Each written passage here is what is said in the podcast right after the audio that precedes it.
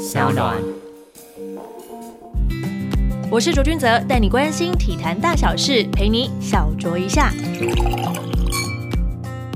各位听众朋友们，大家好，欢迎收听小卓一下，我是主持人卓卓。今天邀请到的来宾是坤哥，来到我们的节目里面。坤哥你好，你好，卓卓，所有的听众朋友，大家好。我还是讲一点开心的事情好了，我们把焦点转回国内一下下，我们来聊一下比较开心、热血一点的 HBL。对，男子组的压轴决赛，男人加上是成功完成对时第二度二连霸，希望我这样转弯不会太硬。好，闭门赛呢是有削弱 HBL 的士气和激情吗？就坤哥你的角度来看。看，你看转播的这样过程当中有吗？有去影响到球员们吗？呃，没有，我在现场，当然没有。左左，你知道，一个运动员当他上了球场之后，有很多的观众跟加油声，那个情绪当然是加分的。是，但是就算没有吗？你全神贯注的时候，你也听不到任何的声音。嗯哼，因为我自己也打过大专联赛，所以我很清楚，当我在专注打那场比赛的时候，旁边人在鬼叫什么，我几乎听不到。我甚至于打完之后，我自己得了三十分，我也不太清楚。因为不会去关注，你不会去关注自己吧？因为你已经忘情，我就是要赢，我就是要拼。尤其是高中这个热血的阶段，所以没有观众，我觉得差别气氛在哪里？它的差别气氛在于现场里面的人，还有电视机前面的观众，因为他看不到那种气氛。嗯，但是对于场上这些真正在决战的双方各十二名球员跟教练来讲，有没有观众？其实对他们来讲没有差，你还是必须要拿出百分之一百二十的精神，全力以赴，你还是要打出最佳的状况，你还是要拼到最后一秒。所以。运动迷人的地方就在这里，他满场的两万人，你会用这种态度打；但是即使现场没有人，你还是会用这种态度打。也有很多粉丝反映，就说：“哎，就算今年好像观众席上都没有人，可是我们透过转播来看这个比赛，不会比往年的来的差，甚至还更精彩哦。”坤哥，你有这样的感觉吗？没有错啊，比赛原本就是那么精彩。我觉得现场有观众、有气氛、有那种激励、有那种声势，我觉得那是加分的。但是如果真的是这个非常时期，关门打。球员的努力就是我提到的，他还是百分百，是他不会有任何的放松，因为对他们来讲，一生只有一次 HBL，他还是必须要全力把这场比赛打好，他要全力去求胜。嗯，所以我在决赛就是礼拜天那一天，三月八号那天在现场，其实我可以明显感受到教练的。专注力，球员的努力投入，并不会因为观众席上一万多人空荡荡的而有所影响。至于电视收视率有没有飙升，这我就不知道，这可能要看收视率的调查。对，这可能要看一下。刚刚提到了百分百的表现，我就想到了一个人物，尤爱哲，他交出了二十一分、十五篮板、六助攻、六超节这样子的漂亮成绩。哇，明日之星来着，坤哥怎么看他？我在现场看到对，我在其实整个赛季尤爱哲的比赛，我大概前后看了八到十场左右。我喜欢看能人的比赛，因为他很成熟。我喜欢看有爱哲的比赛，因为他一个人可以改变整场比赛的节奏。他就是那个 key man。我我我用一个人来形容，他就是 LeBron，他无所不在。嗯哼，进攻、防守、节奏的带动，他在场上的每一个细节都可以改变比赛。他不是只有得分。我我以 NBA 来讲，NBA 有太多球员就是靠得分在改变比赛。卡瓦雷呢？嗯哼，Kevin Durant，他就是一个 score。他不断的得分来帮助球队来改变比赛，但是在防守端，在带动队友，在帮助队友，在成就队友，在改变整个球队的氛围里面，有爱者就是有这种作用。他让教练的执教更简单，像今年的 Chris Paul，他带领了雷霆。我如果是雷霆的教练 Billy Donovan，我一定会告诉所有人。谢谢大家，是 Chris Paul 成就了我，因为他让我执教变得非常的简单。所以尤爱德就是有这种能力。三四年前，我们看到高国豪带领松山高中完成连霸的时候，我们觉得高国豪是超级球员。高国豪很单纯，他就是得分，对，用得分来带动这个团队，其他。作用真的很有限，做苦工的、防守的、篮板的凝聚力都是靠教练跟队友。有爱者帮很多，有爱者完全不一样。有爱者光防守就可以改变节奏，他控球就可以改变节奏，他的防守可以改变节奏，创造各种的空间，帮助整个队友打出完全不一样的篮球。嗯哼，所以有爱者他真的就是今年 HBO 的最佳球员，他在。Final Four，也就是最后四强的表现，甚至于比三四年前的高国豪还要更让人印象深刻。嗯哼，坤哥，你会期待他接下来如果他愿意继续走篮球这条路的时候，可以继续打国家队吗？我估计，如果他很正常，他三年内就会进国家队。正常。对，我相信有爱泽听了不要害怕，我不是什么反指标。但是左左，你知道吗？我觉得台湾篮球哦。我我只讲篮球，台湾篮球现在陷入一一个我认为不正确的迷失，就是我们有很多国中跟高中毕业生，他想到的就是旅美，旅美不是万灵丹，我们真正去美国打球的十个人里面，可能有七八个，甚至于八九个都不适合旅美。美国的环境不一定能够培养出一个更好的球员，我觉得这一点很重要。可是我觉得说，如果球员他们带的是去学习的心态，那又完全是另外一回事。他没有把篮球放在重心的话，而是去接触另外的一些领域的话，这对他们或许是一个做做这当然特别的。可是你提到是一个非常特殊的情况，为什么？因为我们绝大部分会旅美的球员都是以篮球为考量。不是以学习跟教育为考量，有一个人比较例外，东方介德的儿子东方益康，他就是走不同的路，对不对？所以不能说没有。我觉得我们的国高中，我们的高中以前的教育缺少最欠缺的一点就是自我管理。在国高中这个阶段，我我们必须教育这个孩子，他必须知道自己在干什么，他必须要懂得自我管理。但是你知道吗？我们现在国高中几乎都是军事化的训练，就是教练说什么你们做什么，而且不只是军事化，我们的高中甚至就是职业球员的训练，他一天训练超过五六个小时嘛。我在一篇专栏特别提到，我们的高中球员一天训练超过五六个小时，比我们的 SBL 球员训练的还多，自我要求还多，这正常吗？这当然不正常嘛。高中训练的比大学多，大学训练还比。SBL 这种职业层级的球员还多，我们台湾的篮球产业当然要出问题嘛。这让我想到了前几天我读到一篇就是专栏，我不知道坤哥记不记得这位女篮选手陈芷英。嗯哼，她说篮球我们分手吧。我有看到，对，但是她讲的太早了，太早了。我我我支持她，我支持她。你要知道，陈芷英目前在高中球员里面是 Top Three。她未来也是要打中华队，也要打国家队。如果我们有职业女篮，她也是职业女篮选秀的前几名。她的未来性是存在的。对。那她这么早来宣布这个事情，可能她的家人、她的家长跟她自己有不同的计划。嗯。但是你要知道，打篮球是很棒的，不管是这个运动带给你的意志、团队精神跟各方面的历练。或者是透过篮球所带给你的资源，你可以到最好的学校申请最好的科系，你可以得到最多的资源。尤其是在台湾，在台湾这些最顶尖的选手，我讲一句比较不好听的话，这些人都是既得利益者，因为他会拥有最多的资源。嗯哼，你进大学，我以男篮为例，你现在进最顶尖的一些国立大学，你还可以拿营养金进去，这合理吗？你看现在读某某大学、国立大学，一万两万。最顶尖的高中生是这样进去，除了学杂费全免之外，他学校他想要战绩啊。对，所以你看篮球带给你很多，你可以到这些段，你还是可以念书啊。篮球我们分手吧，听起来很动人。这个孩子很有想法，这个家长很有想法，我支持他们，这是你的选择。但是他是真的一定是对的吗？我不这么认为。你在大学以前，你可以好好打篮球啊。你在大学以前，你透过篮球，你可以得到最多的资源，选到你最好的学校。谁说你一定要放弃篮球才能够去好好接受教育跟学习呢？我我完全不这么认为。我觉得跟刚刚坤哥讲到了有一点，我觉得又可以相呼应，就是自我管理这件事情。或许这些球员因为太早接触所谓的军事化的管理或是军事化的训练，他们时间都被掌控着，基本上都被规定好他们每天要做哪些事情。所以当他们在很慎重的思考自己的未来的时候，他会觉得我一定要完全到抛弃到这一些，我才有办法开始好好的学习。我们讲句更糟糕的一点的，好了。如果假设我今天别人都是带着我去搭公车，我从来不知道搭公车要用 B B 卡或是要投币这件事情，它变成他必须要从头来过。我觉得只因可能或许有一些些是这种心态，才会说出篮球我们分手吧这样子的话。他是很棒的孩子，他是个顶尖的球员。这个故事也给我们不同的启发，但是这是台湾的一个病态。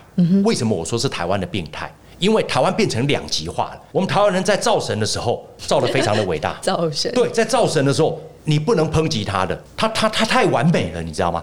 但是呢，在台湾又在这个方面的时候，你看我们的高中篮球就是在职业化，每天训练超过五六个小时，四强前训练超过七八个小时，它正常吗？它本来就不正常。有没有人去检讨过？没有人去检讨过这个问题。高中篮球职业化的问题，少棒职业化的问题，没有人去关注这些事情。如果这些事情我们媒体朋友们把它写出来，如果有获得一些关注，或许会得到一些些改善。但这都只是 maybe 而已。没错，我们影响力老实说很有限。所以我看到这个篮球，我们分手吧。我很佩服这个孩子的想法，有自有主见。我很佩服这个家庭跟家长支持他，这是个不错的选择。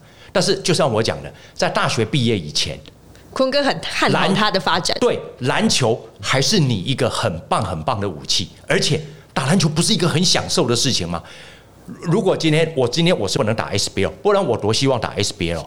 社会甲组天我也想打，只是我没那个能力嘛。嗯你在那个舞台上，那是一种激励，那是对你人生一个永远难以忘、没有办法忘记的一个一个最棒的资产。我可以好好念书，我觉得学习教育往你的兴趣发展，跟你放弃篮球或不要再打顶尖的篮球，那是两码子事嘛。我我我觉得这个太极端了，我觉得太极端。但在台湾，你会被吹捧，你会被包装的非常的完美，然后呢，好像体育班是错误的。我完全不这么看，我从来不认为体育班是错误的，我也从来不认为你高中毕业之后最顶尖的球员放弃了篮球，篮球我们分手吧，你专心去做教育，专心去学习，专心去走自己想走的路，这真的就是典范吗？我也完全不这么看，我觉得。台湾真的太极端，我觉得台湾这是个病态，你知道？我觉得这是个病态。运动发展如果真的要从根基开始，才有办法去做改变，要不然现在看起来我们只会一直的恶性循环下去。左左，你刚刚特别提到尤爱哲未来的发展，他去美国发展很棒，因为他可能拿得到奖学金，他留在国内也可以。问题是，他留在国内，我们国内的 UBA 的环境能不能有效的提升他？还有最重要的。我们有没有职业运动让他成为一个目标，可以往未来去走？我们整个台湾的体制是出现问题的。我我以几年前的南湖战神，大学毕业已经消失四年了，嗯哼，表示他已经被淹没在我们的大学篮球体系里面。当然，家庭、球员、学校。UBA 整个竞赛环境有它绝对的关系，嗯哼，对不对？但是你送出去真的就会变得比较好吗？其实，在美国，你念大学这个阶段，你的自我训练、自我管理是最重要的。啊，曾博玉，曾博玉，对对对，你看自主管理是最重要的。嗯，陈英俊，陈英俊他为什么从美国回来之后还这么成功？因为他在大美国大学那四年，他的自律、他的自我要求，他成长为一个最好的典范。你现在要夸陈英俊，我百分百赞成。因为他从能人毕业之后直接去美国，他打了三年的二级，第四年自由大学他打到第一级去，他完整的他的成长是很明显看得到的。他有学习，他有思想，他接受教育，而且他自我管理。我们有很多旅美一半就回来的，我也不方便讲是谁，没有完成学业，不是大家都知道。对。他们并不懂得自我管理，不是你到了美国去，那个环境都可以造就你。我觉得这个想法是错的。我们国内有很多高中教练，他一心只有女美最顶尖的拳，我就把他送到美国去。你害得这些孩子，这些孩子八成以上不适合送出去啊。嗯，但是问题是留在国内，他也需要最好的灌溉跟教育。我举例，像之前我三月八号看完高中篮球联赛之后，我写的《有爱者》，他是上帝送给我们篮球的礼物，他太珍贵了，他未来的发展是。天空是没有极限的。你有觉得他就是完全可以就衔接到就我们中华队的空缺了？当然，问题是接下来我们的 UBA 这个环节怎么去培养它，这个很重要。说到 UBA，我我以过去两年，你知道吗？我写完之后，有很多内行的球迷，他在我的脸书上留言问我：球员，我可不可以请问一下，去年毕业他的学长林念婷，甚至包括在南山的张镇雅，一百九十六公分的前锋，他们现在怎么样？我说这两个球员。他们至少在大学第一年的发展已经不符合我的预期。为什么？林彦廷在大学时代，不在高中 Final Four，他可以抓十五个、十八个篮板改变比赛。他到了大学之后，他只有在扔三分，他其他的用防守、用篮板球、用各方面去带动比赛、改变比赛的能力不见了。张镇雅也是在外面扔三分，这不对的。是球员自己在，我都有训练不管是不管是球员的自我要求，不管是学校的体系、教练的思维，整个 UBA 的竞争环境，我觉得我们必须要重新去思考。我必须讲，UBA 变得越来越好看，为什么？因为它是放大版的 HBL。嗯，你只要正常训练、正常打，它当然会越来越好看。因为小孩子从十八岁到二十二岁，他会越来越成熟，心态的成熟、球技的成熟、身体素质的成熟，他当然会越来越好看了。你有百分百投，当然会越来越好看。问题是，你有没有让他真正在进步？如果你问我，我觉得第一年的 UBA 林念婷跟张镇雅的发展，并不是我想象的那样。你觉得他们还可以再好上几分？当然，他们身上有百分之五十到六十的潜能没有被开发出来。五十到六十这么多，很多，就好像中华队今年在亚洲杯的资格赛，我们不是输给日本三十九分吗？我特别提到了，我们中华队的球员有百分之五十的潜能没有被激发出来。你看蒋玉安得零分，他是 SBO 的 MVP 耶，他不应该打成这样，嗯，对不对？周怡翔完全没有进入比赛的状况。我们的陈冠群跟周伯成打的算是最好的两个球员，除了陈英俊之外。可是你会觉得陈冠群跟周伯成不应该只有这样，所以你看我们的五六名主力里面，除了陈英俊之外都没有打好。为什么？我们跟日本的差距绝对不是规划球员，也绝对不是三十九分，而是我们的四五个本土的主力并没有打出他应该有的水平嘛。嗯。可是蒋玉阳回到了 SBL，他还是 MVP 耶。为什么呢？为什么我们的篮球会变成这个样子？一直无解无解。对，所以我觉得我们要去思考。我们不能到底是在哪一个环节出了错？是在 HBO 上来 UBA 衔接的这一段呢，还是 UBA 在踏进职业的这一段？有的地方，每个地方如果都有错误、都有状况牵上来，那就会是一个大 trouble。左左，我我讲每一个细节，那不是哪一个环节出了问题，而是每个细节。我们的 HBO 十几年来没有进步啊，就是这样，杀杀杀，快快快。我们应该要培养这些孩子自我管理的能力，让他去更懂得比赛，学会慢下来，而且。要受教育跟学习，我们的一线的高中没有在念书嘛？对不起，真的吗？这是第一个。第二个，离开高中之后，少了军事化的管理，少了军纪的管理，少了职业化的训练，到大学之后的自由之后，他们反而不知道怎么去运用自己的时间，又完全变得不一样，因为已经没有那个环境来逼迫他，你每天要训练五六个小时了。到大学这个阶段，教练不会管你那么多的，哇，完蛋了！从高中到大学，好像我退伍一样。我退伍之后就没人管我，我就变死老百姓了，全部放风了。好，这是高中到大学的问题。好，高中、大学之外，那我们的指标性运动在哪里？我们的指标性运动 SBL 就是要死不活的在那边，这很麻烦。这讲起来真的是有点心酸呐。这些孩子哪有未来？好，高国华回来，他肯定没办法在 NBA 混，他也很难到 CBA 去打比赛，也不会到欧洲指篮去。他去哪里？他应该就是回到台湾。他回到台湾，我们的 SBL 是这个样子，他干脆在美国好好念书。当篮球员看得到自己的未来尽头的时候，你觉得他们还会想要继续打篮球吗？你要给他有个梦想。给他有个愿景，所以为什么我这一两年我一再的鼓吹，我们必须要篮球要职业化，我们必须把指标性的运动提高到某个程度，有爱者才有未来，林念婷才有目标，张镇雅才有一个梦想要去追寻，旅美的球员回来，他才有个舞台嘛。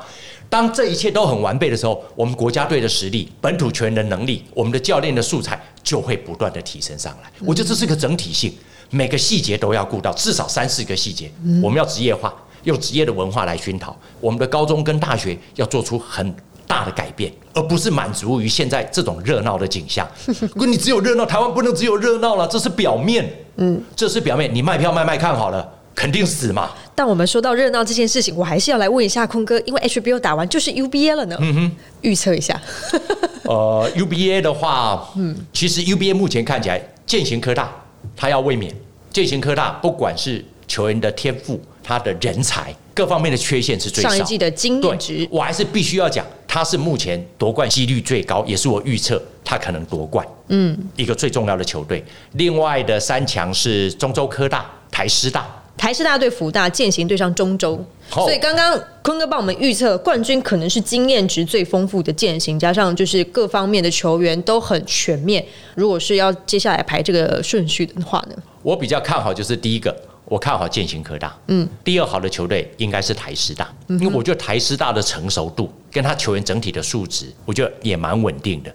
那中州科大跟辅大，我会认为在四强里面他们是另外一个等级的球队。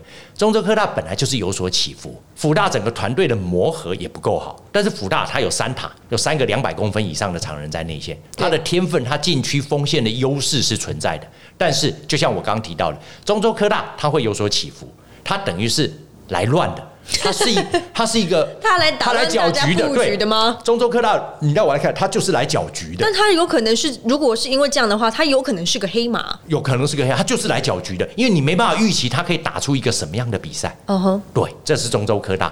那福大就是我提到了，福大的优势很明显，他的锋线、他的内线的高度，他就是摆在那边。嗯，他的球员的天分也足够，只是他整个团队的稳定性并不是那么好，所以以团队。以天分、以整体的成熟度来说，建行科大跟台师大是最好的两支球队，所以我的预估，我觉得这两支球队，建行科大跟台师大应该会在冠军赛碰头。对，那冠军赛碰头，我就就要看临场。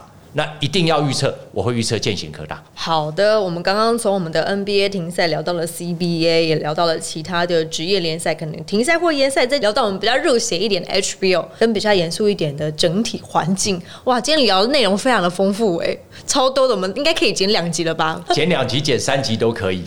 对，其实左左，你知道我好开心哦！我每次你邀请我来的时候，我真的很开心。为什么？因为我可以把体育圈，我关心篮球 NBA，我可以把。我们体育圈的问题讲出来，我常告诉很多球迷朋友、读者，我告诉他们，我讲的不一定对，我讲出的是我观察、我的经验，还有我认为他的问题在哪里。媒体不是要找出问题吗？是啊，对我媒体，我不是只有来歌功颂德，我该吹捧的时候我要吹捧你，因为你真的是太完美太棒。但是我觉得他的问题在哪里？但你做不好的时候，我也是要批评你、甄别你啊。但是问题是，我们不会去做这种事情，没有人想接受，而且国内的媒体九成九以上不会干这种事，因为大家不想得罪人嘛。应该说，国内的媒体大概只有体育媒体会特别有这样的倾向。对，这是不正常的。其实我之前已经有一集是跟凯哥聊过这个，就是体育媒体的一些窘境，他们的困境是什么？其实我们比较像一滩死水，大家不愿意做所谓扒粪的工作。没错，调查报道，我们每一年都在颁发新闻奖的时候，为什么没有见到体育记者去获得这项奖项呢？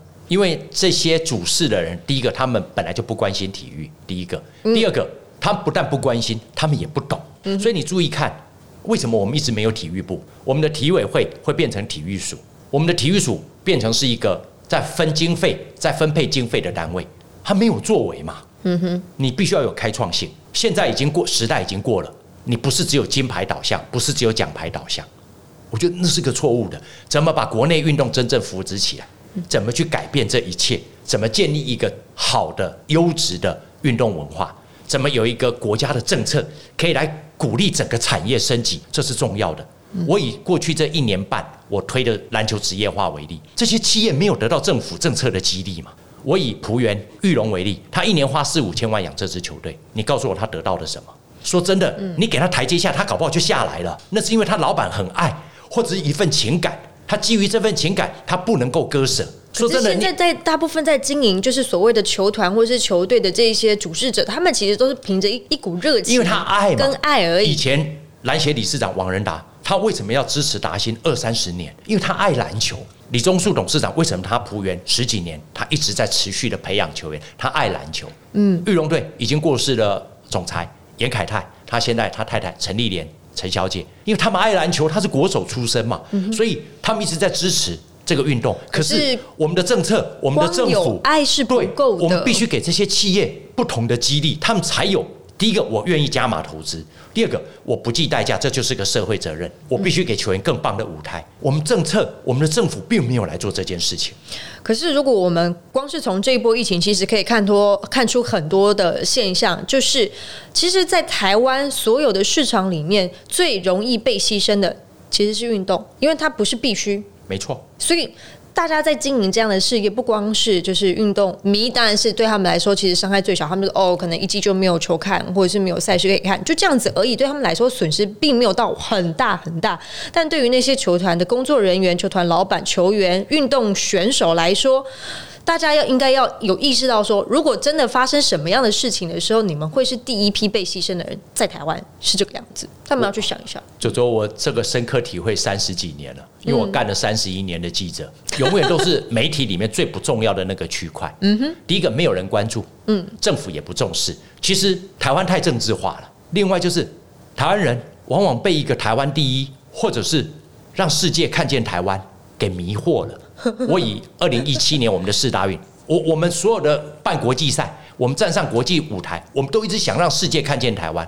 我常常反着讲，我觉得让世界看见台湾不是重点，而是我们必须看见这个世界跟看见自己。我们没有看见自己嘛？大家跟白痴一样，他妈你们到底在干什么呢？对吧？我们要看见世界，看见自己，不是让世界。你要让世界看见台湾吗？很容易看见，对，很容易看见。你好好的。重视每一个细节，每一个环节，不管是政治、经济、社会、教育、运动。但是我们现在，你我以媒体来讲，媒体只要拿个金牌，管它是什么狗屁倒招金牌，反正都是世界第一嘛，就吹捧了，它变成台湾英雄，政府就来关注，然后呢，企业很可能就是锦上添花，这就只是一时的，都是一时的嘛。所以台湾，我觉得这是一个很麻痹、很短暂的现象。可是问题是，二十年来我们并没有改变啊，嗯，并没有改变，并没有改变，所以。没有错，篮球我们分手吧，陈子英，我会建议他，大学四年嘛，你好好念书，好好打球，你可以成为一个更棒的球员，你也可以成为我们中华队的台柱，但是那并不会影响你的学习，不会影响你的学业，并不会影响你未来想要走的哪一哪一条路。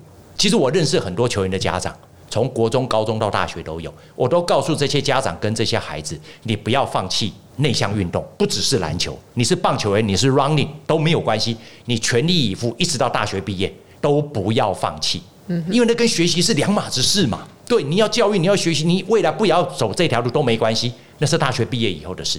那你在大学这四年，甚至于包括研究所两年，你怎么去培养你的能力？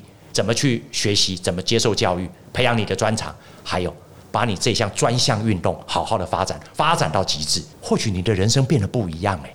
希望菊英可以听到我们这一集的节目。你不，你不需要在十八岁就放弃他嘛？太早了啦。这只是给他一些些建议，当做参考用。但是选择拳击也在选手身上。所以说我必须讲，这个新闻如果让我来写，我不只是写篮球我们分手吧，我还要写一个特稿分析。真的，你你要告诉大家一个更完整的观念。嗯哼，好，今天我们真的是聊了非常多的内容，我们就看制作人能不能把它分成上下两集，我们来剪辑，来好好的跟大家分享这集的内容。